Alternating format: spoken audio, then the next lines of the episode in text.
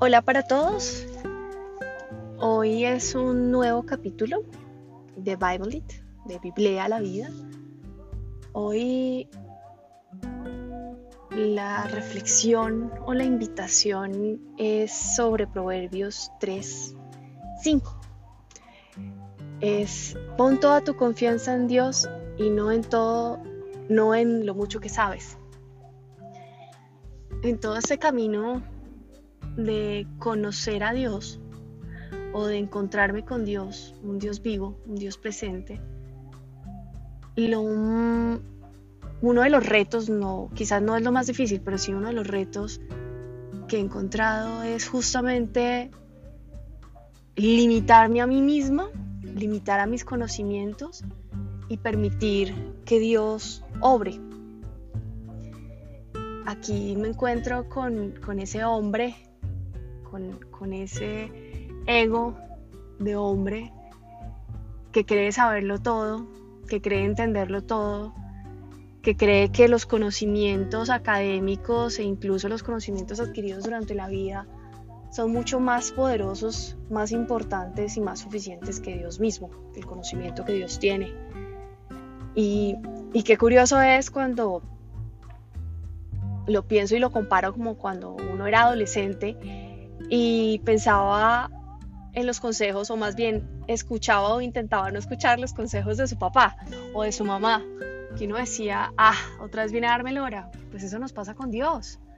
Dios está allí esperando, a veces nos pone todas las fichas, todo el camino, dispone todas las cosas para que nos vaya bien, pero nosotros no, nosotros simplemente decidimos no confiar en Él, asumimos un montón de cosas eh, y creemos que, porque nuestra experiencia así lo dice, eh, que lo que nosotros decidimos es mejor y no tomamos riesgos y nos paralizamos. No confiar en nosotros implica que, o, más bien, más que no confiar en nosotros, eh, permitir que nuestra confianza en Dios madure y que el conocimiento de Dios llegue a nosotros implica a veces dar saltos al vacío y esto es tomar riesgos básicamente.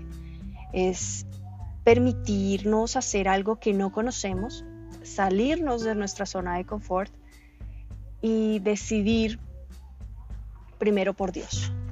Decidir que Él, que Él está allí para nosotros en el momento en que nosotros decidimos que, que así sea. Y Él está allí como un padre o una madre amorosa que está dispuesta a abrazar y a escuchar y a orientar. De nuestra parte requiere que digamos no a nuestro ego, requiere, si queremos verlo así, que doblemos rodilla, que bajemos la cabeza, que admitamos que no lo sabemos todo, que admitamos que no tenemos todas las herramientas y que pidamos ayuda. Yo creo que para aquellos a los que nos cuesta a veces pedir ayuda, a los que están aquí en la tierra, creo que nos resulta aún más difícil pedir ayuda ya al que está arriba. Eh, pues porque imagínense, si uno no puede confiar en el que ve, mucho menos en el que no ve. Pero justamente de eso se trata todo este ejercicio.